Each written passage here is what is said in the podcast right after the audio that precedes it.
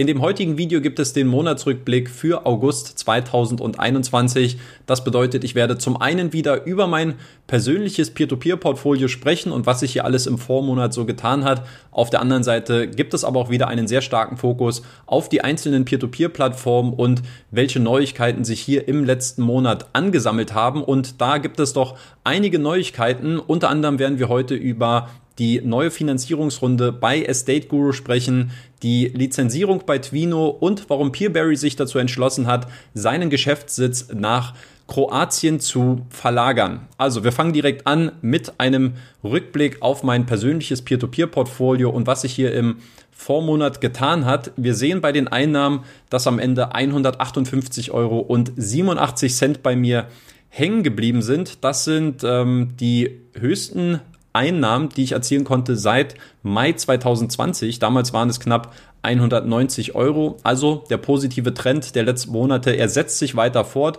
Und wenn wir mal schauen, wer die Übeltäter für diese Entwicklung gewesen sind, dann ähm, möchte ich hier insbesondere Estate Guru und Twino hervorheben, denn bei beiden Plattformen konnte ich persönliche Bestmarken erzielen, was die Einnahmen angeht.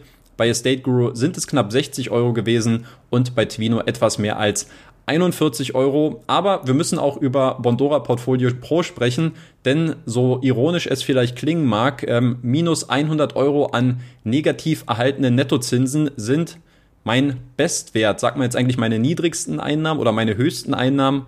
Ähm, seit, ist ein bisschen paradox. Ich glaube, es sind meine höchsten Einnahmen, meine höchsten, meine niedrigsten Negativeinnahmen seit, ich habe es mir aufgeschrieben, seit Juli 2020. Damals waren es minus 84 Euro. Also so komisch es klingt, eine schöne Entwicklung und ähm, tatsächlich bahnt sich in diesem Monat auch so eine kleine Überraschung an.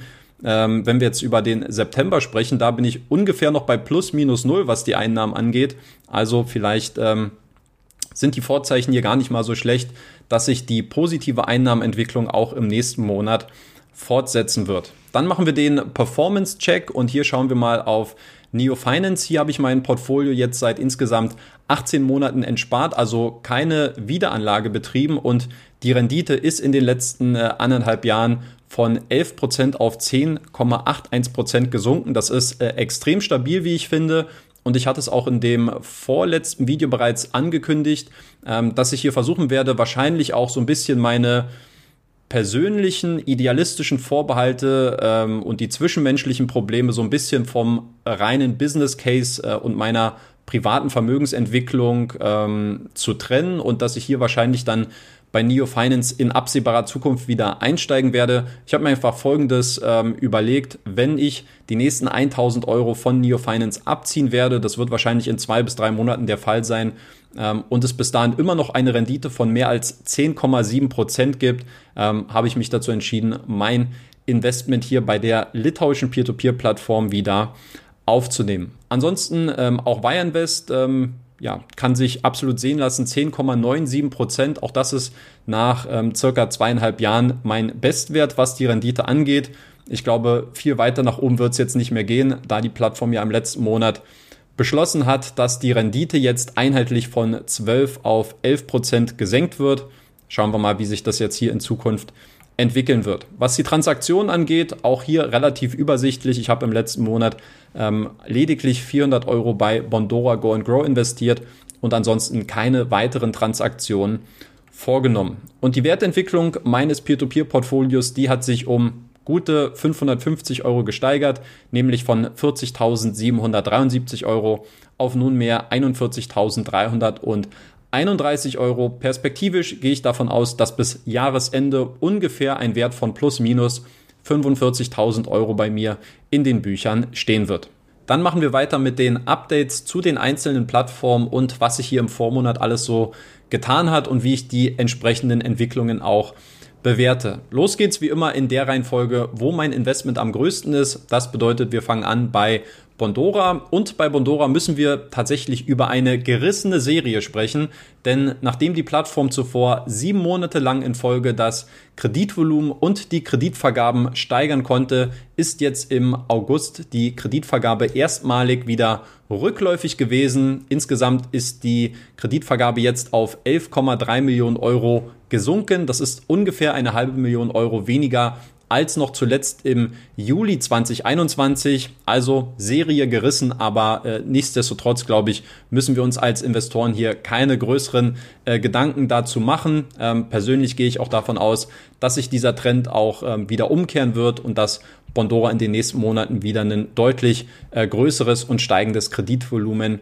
finanzieren wird. Ansonsten muss ich eigentlich feststellen, dass äh, Bondora bei der Kommunikationspolitik wieder so ein, zwei Gänge zurückgeschalten hat. Ähm, so ist zumindest mein äh, persönliches Empfinden. Deswegen würde ich euch mal gerne bitten, ähm, darum aktuelle Fragen zu Bondora in die Kommentare zu schreiben oder vielleicht auch äh, Themenvorschläge. Was treibt euch gerade bei Bondora um? Macht ihr euch da irgendwie gerade Gedanken? Was wäre vielleicht ein Ansatz für ein neues Video meinerseits?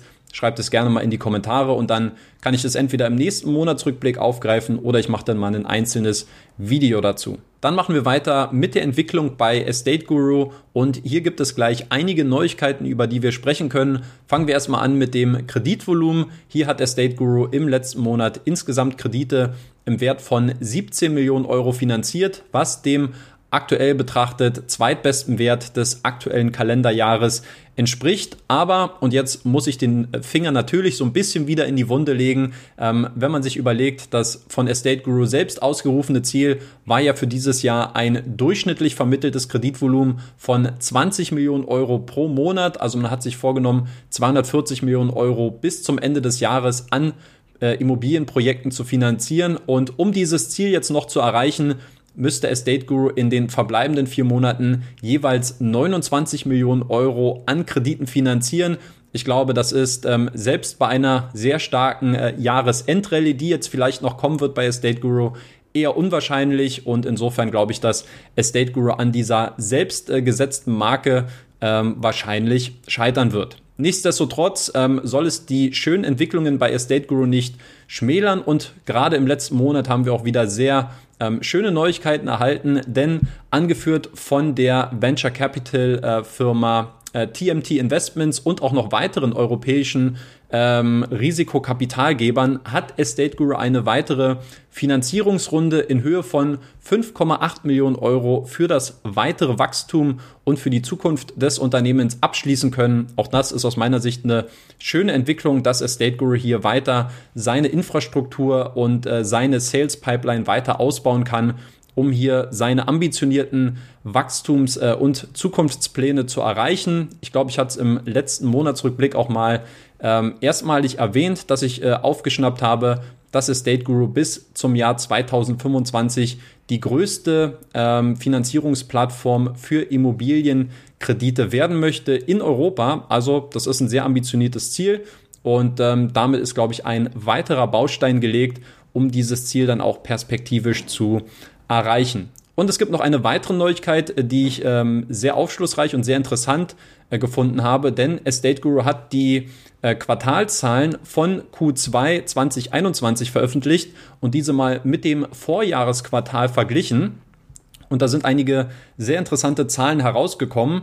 Das Kreditvolumen konnte zum Beispiel um 180 Prozent gesteigert werden, also hat sich fast verdreifacht, nämlich von 16,5 Millionen Euro auf 46,2 Millionen Euro. Der Umsatz hat sich etwas mehr als verdoppelt, nämlich von 0,73 Millionen Euro auf 1,7 Millionen Euro. Und auch bei den Investoren gab es einen Anstieg von knapp 30 Prozent zu verzeichnen. Für mich persönlich aber die ähm, deutlich interessanteste äh, Nachricht in dieser Quartalsauswertung ist gewesen, dass ähm, beim finanzierten Kreditvolumen der größte Anteil im Q2 2021 aus Deutschland kam. Denn von diesen 46,2 Millionen Euro ist ungefähr ein Drittel, nämlich 15,2 Millionen Euro aus deutschen Kreditprojekten gekommen, gefolgt von Estland mit 12,9 Millionen Euro. Also das verdeutlicht, ähm, wie stark diese Priorität jetzt auch ähm, von Estate Guru im deutschen Markt liegt und äh, dass diese Infrastruktur,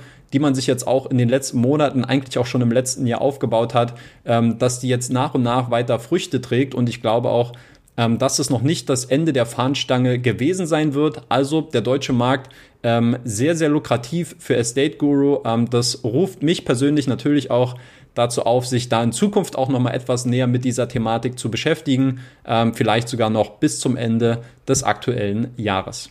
Dann sprechen wir als nächstes über die lettische Peer-to-Peer-Plattform Twino und hierbei gibt es insbesondere zwei Mitteilungen, die ich kurz anreißen möchte. Zum einen natürlich ganz klar im Vordergrund ähm, die Mitteilung, dass Twino jetzt als zweite lettische Plattform nach Mintos die Lizenz als Investment Brokerage Firm durch die lettische Aufsichtsbehörde FCMC erhalten hat. Sehr schöne Entwicklung, die ähm, natürlich so ein bisschen länger hat auf sich warten lassen, als sich das viele gedacht haben. Aber nichtsdestotrotz, jetzt ist die Lizenz da und ich denke, dass das auch äh, in der Historie und in der Entwicklung von Twino jetzt äh, ein schöner Meilenstein ist. Ähm, für Twino selbst gibt es jetzt so eine Art sechsmonatige Übergangszeit, wo man die einzelnen Maßnahmen äh, dieser Lizenz umsetzen muss. Unter anderem, äh, dass jetzt die Kreditvereinbarungen, sprich die ähm, Forderungsrechte durch Abtretungsverträge, dass diese jetzt durch regulierte Finanzinstrumente, also die sogenannten Notes, diese gebündelten Wertpapiere, umgewandelt werden müssen. Eine zweite Nachricht, die bei Twino sehr erfreulich gewesen ist im letzten Monat, war natürlich die Verkündung der Geschäftsergebnisse von der AS Twino Gruppe, denn hier hat man trotz Pandemie einen Nettogewinn von 7,4 Millionen Euro einfahren können. Das ist jetzt das dritte Jahr in Serie mit teilweise sehr deutlich ausgewiesenem Gewinn und gleichzeitig hat die Gruppe jetzt auch, die ja finanziell betrachtet einen etwas ähm, steinigen Weg hinter sich hatte, ähm, ist jetzt auch geschafft, sämtliche Altlasten und sämtliche aufgelaufenen Schulden der Gruppe auch zu tilgen und abzubauen. Also Twino jetzt auf einem absolut grünen Pfad und für alle, die sich näher ähm, über die finanzielle Entwicklung der AS Twino Gruppe ähm, informieren wollen, denen sei nochmal mein aktuelles Video von letzter Woche ans Herz gelegt, wo ich den 60 Seiten langen Geschäftsbericht auf Herz und Nieren geprüft habe. Falls euch das Ganze also interessiert, schaut da gerne nochmal rein.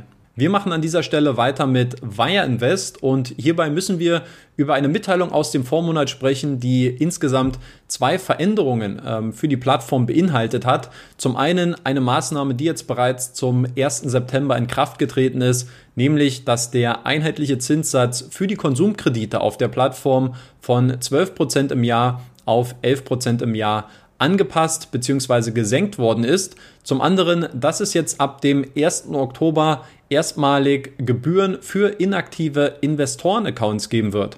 Das Ganze sieht so aus, dass Wireinvest jetzt ab dem 1.10. eine monatliche Strafgebühr in Höhe von 2 Euro berechnet, sofern die Investoren weniger als 10 Euro auf ihrem Investorenkonto besitzen und wenn diese in den vergangenen drei Monaten nicht aktiv gewesen sind und keine Transaktion durchgeführt haben. Ähm, das Ganze sieht so aus, dass es dann bis zur äh, 0-Euro-Grenze runterlaufen wird. Also es wird für manche ähm, inaktiven Investoren jetzt nicht irgendwann mal einen Erwachen geben, dass Forderungen gegenüber Wireinvest bestehen, ähm, sondern das ist dann bei, bei 0 Euro begrenzt. Ähm, meine Annahme ist, dass Wireinvest sich hier einfach so ein bisschen der inaktiven Accounts entledigen möchte und hier auch einige ja, inaktive Konten schließen möchte und dafür jetzt diese Maßnahme dann im Vorfeld gezielt einsetzt. Wir schauen dann als nächstes auf Debitum. Hier sind im vergangenen Monat insgesamt Kredite im Wert von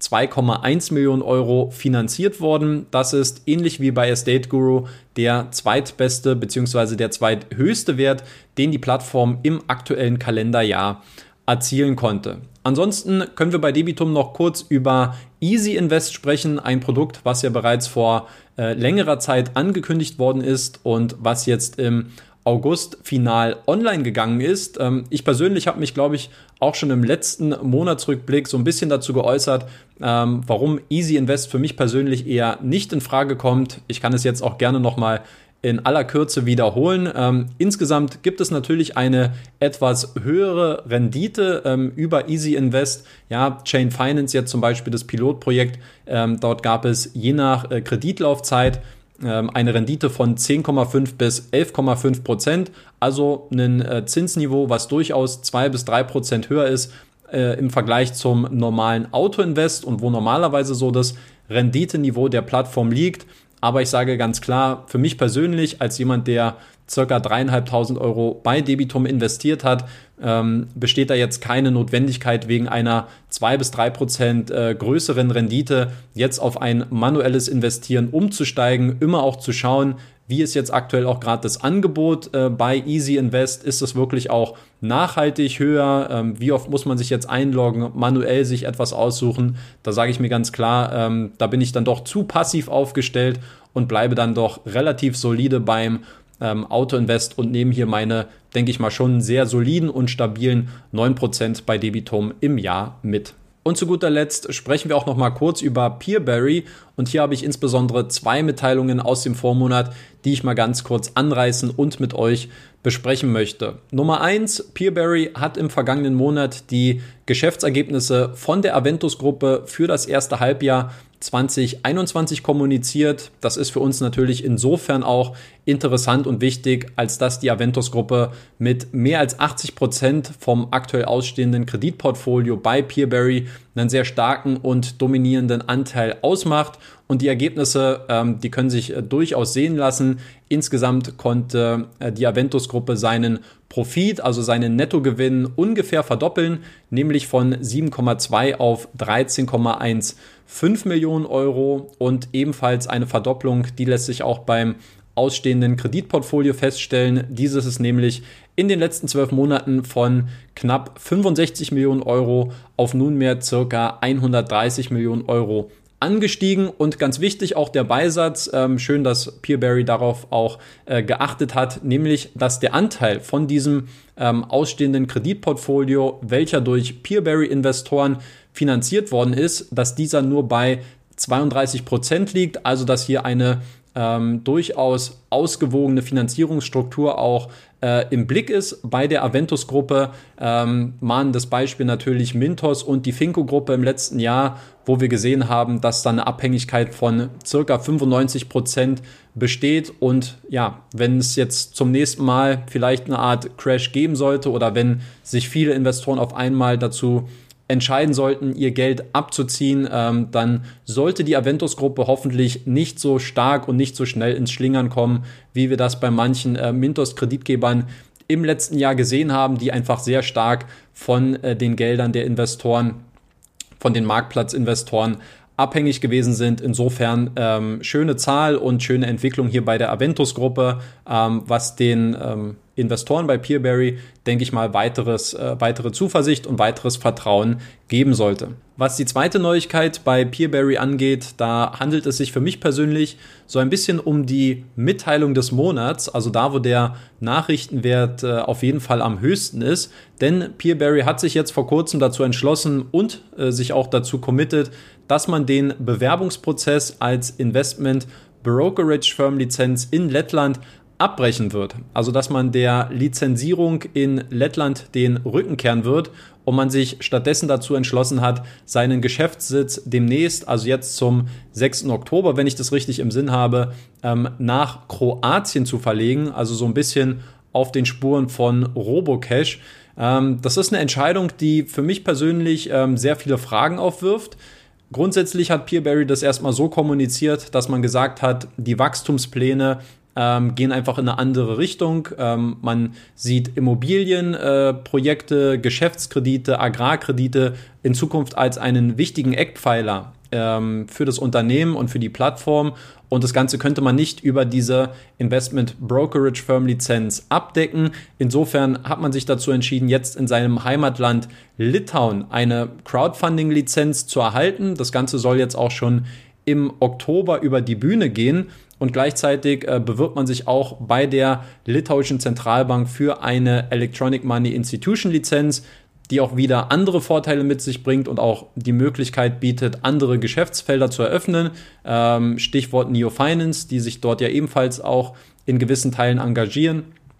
Und insofern ist es jetzt so ein etwas anderer Kurs, den Peerberry einschlägt, der aus meiner Sicht aber durchaus einige Fragen aufwirft. Und ich habe mir die Argumentation von Peerberry sehr genau angeschaut. Ich habe mir auch sehr viel oder ich habe mich sehr stark in diesen Telegram-Chat auch ähm, von Peerberry eingelesen, habe mir alle Argumente mal angeschaut und auch, wie man diese Entscheidungen äh, wie man diese Entscheidungen begründet hat. Und ich muss sagen, da ähm, entsteht sehr viel Diskussionspotenzial und sehr viel ähm, sehr viel Gesprächsstoff, den ich in diesem Monatsrückblick nicht füllen kann und nicht füllen möchte. Und deswegen habe ich mich dazu entschieden, hier ein eigenständiges Video zu diesem Thema aufzunehmen. Das wird dann sehr wahrscheinlich am nächsten Sonntag online gehen. Ich habe mir schon fünf Seiten lang an äh, Kommentaren zurechtgeschrieben, ähm, Zitate rausgesucht, ähm, meine Anmerkungen äh, hinzugefügt und ähm, ich würde diese Auswertung dann ähm, in der nächsten Woche vornehmen. Das wird sicherlich ein eigenständiges 20-Minuten-Video. Deswegen seht es mir nach, dass ich das jetzt nicht in voller Gänze in diesem Monatsrückblick äh, behandeln möchte. Aber wenn euch das interessiert und ich glaube durchaus, dass hier einige, einiges an Diskussionspotenzial besteht, dann schaut gerne nächste Woche wieder vorbei, ähm, wenn ich mich dann dezidiert mit der aktuellen Entwicklung ähm, bei Peerberry auseinandersetzen werde und hier auch sehr stark meine eigene Meinung mit einfließen lassen werde. Zum Abschluss habe ich noch ein ganz kurzes Anliegen in eigener Sache, denn Rethink Peer-to-Peer-Kredite ist jetzt zum zweiten Jahr in Folge für den Finanzblock Award der Comdirect nominiert worden.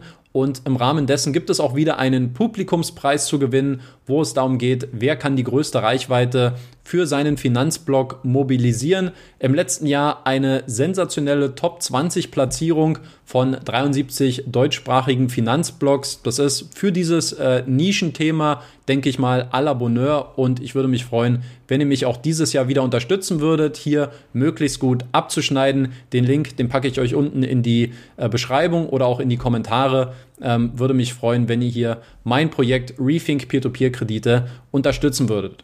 Ansonsten sage ich danke fürs Zuschauen, danke für eure Aufmerksamkeit und wir sehen uns dann nächste Woche Sonntag mit dem Thema Peerberry.